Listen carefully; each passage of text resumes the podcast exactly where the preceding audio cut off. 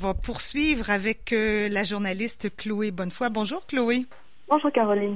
Alors hier, euh, toi, tu étais dans les écoles euh, un peu partout à te promener. enfin, tu nous expliqueras là, mais euh, tu es allé voir la rentrée scolaire qui était une grosse journée, je pense bien émotive pour beaucoup de gens. On, 11 mai, donc rentrée officielle dans les écoles de Québec. Ça va passer à l'histoire, nouvelle rentrée au mois de mai. Dis-moi donc comment ça s'est passé? On a vu plein de mesures de sécurité adoptées là. alors, parle-nous un peu de de, cette journée-là où tu as fait un suivi auprès des familles?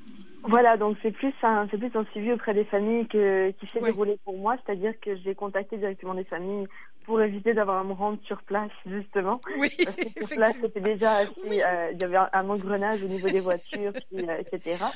Mais déjà la dernière fois, on s'était parlé euh, du monde des grands avec les réouvertures progressives des commerces et des entreprises, mais dans les rues les vélos commençaient à suivre et les cours de récréation prenaient vraiment la poussière.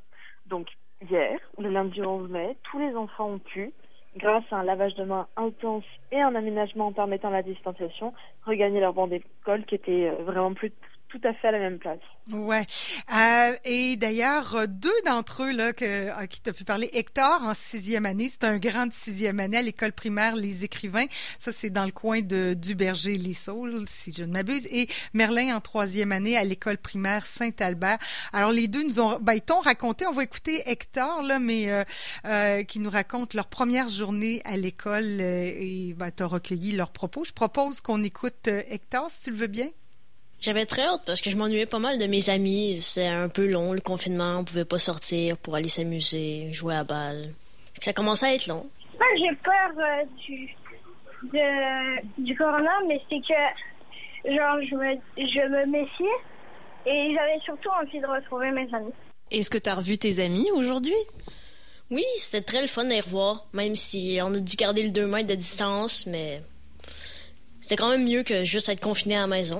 Euh, dans le cours d'école, il fallait vraiment garder notre 2 mètres de distance. On était placés sur des petits, euh, sur des petites marques sur le sol pour garder nos distances. Puis dès qu'on rentrait, on se lavait les mains. On allait dans notre classe, toujours en gardant nos 2 mètres de distance dans le rang. Puis après, c'était pas mal une classe normale. On nous réexpliquait toutes les règles pour qu'on les, les écoute. Ben, D'habitude, on avait deux bureaux collés. Mais là, maintenant, tous nos bureaux sont à 2 mètres de distance. Et maintenant, on a deux bureaux à nous, à nous seuls pour, euh, parce qu'on avait trop de bureaux. On a fait plus de mathématiques, euh, des raisonnés, de la révision. On n'a pas fait euh, grand-chose. Ce que je sais, c'est que demain, on va avoir un projet d'art avec une nouvelle, avec une autre professeure. C'est, vu que c'est le jour 5 de Madame Valérie, Madame Valérie a fait à tous les 5 jours que c'est un autre professeur qui les remplace. Et là, on va faire de l'art. Il euh, n'y a pas de récréation, mais en après-midi, notre professeur peut décider de nous faire sortir dehors pour prendre l'air un peu. Mais c'est jamais des récré fixes, fait que c'est un peu s'il y a personne dehors que notre groupe peut sortir. Vous avez joué à quoi? On a plus parlé, moi puis mes amis. Mais c'est ça, parce qu'on peut pas se lancer à balle, on peut pas jouer au soccer, parce que, tout le monde touche le, le, ballon. Hmm. On peut pas se faire de passe. Et vous vous êtes raconté quoi? Vous êtes raconté ce que vous avez fait pendant le confinement? Oui, une grande majorité. Sinon, on parlait de jeux vidéo. C'est aussi qu'est-ce qu'on a fait durant le confinement. Et puis, euh, la prof, qu'est-ce qu'elle vous a dit? Elle devait être contente de vous revoir quand même. Ouais, elle avait vraiment hâte de nous revoir. Puis elle était heureuse de, nous retrouver. Comme nous, on était heureux de la retrouver. belle maturité, vraiment. Euh, ben, c'est Hector et Merlin, finalement, qu'on a entendu, n'est-ce pas, Chloé? Exactement, c'est vraiment adorable. Elles sont, vraiment touchants et c'est très beau de les entendre. Et oui, ils ont parlé de jeux vidéo aussi parce que tu pas, pas toujours besoin de parler de la COVID, les jeux vidéo d'abord. Euh, Chloé, dis-moi donc, les parents dans tout ça, c'est aussi une grosse préparation là. Euh, comment ils s'étaient préparés là pour cette rentrée particulière? Eh bien, c'est ça, c'était toute une organisation qui a été à mettre en place autour de ça, euh, selon déjà s'ils retournaient ou non au travail ou encore s'ils emmenaient ou non les enfants à l'école, puisque les places dans les transports en commun sont maintenant limitées. Euh, et aussi, bah, du côté des professeurs, c'est les adultes qui se mettent tous en place.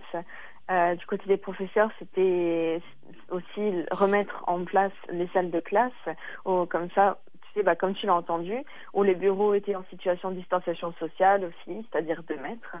Ouais. Aussi avant ça, donc les professeurs, et ça a été la partie la plus importante pendant le confinement pour eux, euh, ça a été faire le suivi euh, et s'assurer évidemment du nombre d'enfants qui seraient de retour en classe, un suivi qui s'est fait avec les parents. Eh oui, beaucoup de, j'imagine beaucoup d'appréhension, mais en tout cas, ça semble s'être bien passé. Justement, tu as, un extrait, là, on écoute une maman, Sophie Lefrançois, qui a pu être, euh, enfin, en confiance en envoyant son enfant à l'école à cause justement du suivi des professeurs. On l'écoute.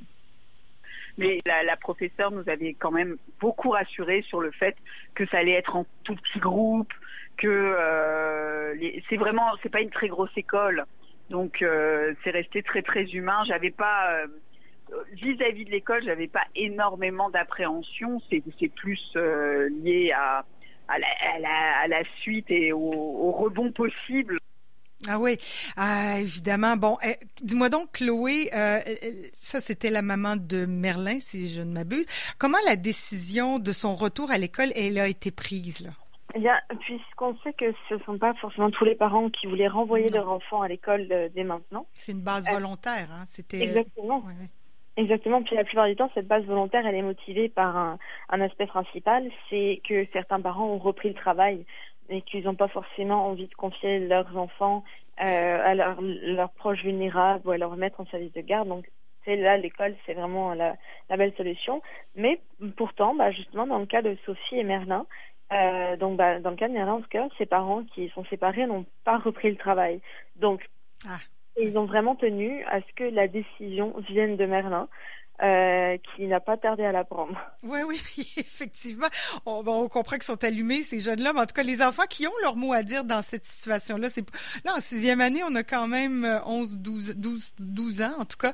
Euh, et euh, ben, on pense que dans toute cette situation-là, ils ont une motivation aussi bien précise dans leur tas. On peut écouter euh, l'un d'eux si tu le veux bien. On s'est mis d'accord en suivant un peu euh, les envies euh, de notre fils parce qu'il a 9 ans. Donc l'école, il n'a il, pas de problème. Donc on aurait pu continuer à le faire à la maison. Ça m'aurait pas stressé qu'il retourne en septembre juste. C'est vrai que la motivation de mon petit, c'était surtout de retrouver les copains euh, ça a commencé à être très long euh, au niveau euh, émotionnel, je pense, d'être loin des amis. Ouais, ouais, ouais, ouais, ouais, effectivement. Bon, en fait, c'était pas Merlin, c'était la maman, justement, Sophie Lefrançois, là, qu'on vient d'entendre. donc, tu as parlé à d'autres mamans, Chloé? Euh, oui, je parlais à d'autres mamans, mais euh, là, on s'en parlait juste avant, oui, bah, pas encore passé. Oui, mais je... on n'a pas les euh, extraits, mais peut-être tu peux nous résumer euh, que, quel est les autres, quels sont les autres sons de cloche? Exactement. Ben, euh, en fait, l'affaire, là, ce qui se passe, c'est qu'il y a aussi des parents qui doivent composer avec une, avec un autre élément. C'est que des fois, il y a des parents, comme dans le cas de Annie La France, qu'on va écouter aussi mercredi, avec laquelle je vais faire un suivi. Donc, il y a, par exemple, deux enfants qui sont à deux niveaux et donc dans deux écoles différentes. C'est-à-dire que cette rentrée-là, c'est pas toutes les écoles qui ont ouvert hier lundi, c'est vraiment euh, une réouverture progressive qui est en train de se faire c'est que euh, d'aujourd'hui à mercredi, il va y avoir encore d'autres rentrées en quelque sorte, il va y avoir des habitudes qui vont être prises et euh, et c'est, euh, c'est c'est ça qui va se passer en fait. Par, par, exemple, bah, là Merlin était vraiment tranquille, était tout seul et, et là on va s'attendre mercredi à avoir on va dire, les familles nombreuses composées. Oui, oui, ça va se complexifier, disons ça comme ça. Euh, là, je sors du coq à J'espère que tu peux suivre, Chloé, mais euh, on a encore un extrait écouté de Sophie Lefrançois sur la protection de l'entourage aussi. Hein? On peut l'écouter peut-être, puis on, commentera après. Mais on a la chance qu'il n'y a personne dans notre entourage qui soit possiblement affaibli et qui euh, donc c'est sûr que ça offre un euh, même si ça génère d'autres difficultés mais ça, offre quand même un, un confort de l'esprit c'est-à-dire que je ne vais pas dans mon entourage proche risquer de contaminer quelqu'un euh, qui, qui, qui serait à risque. Hmm.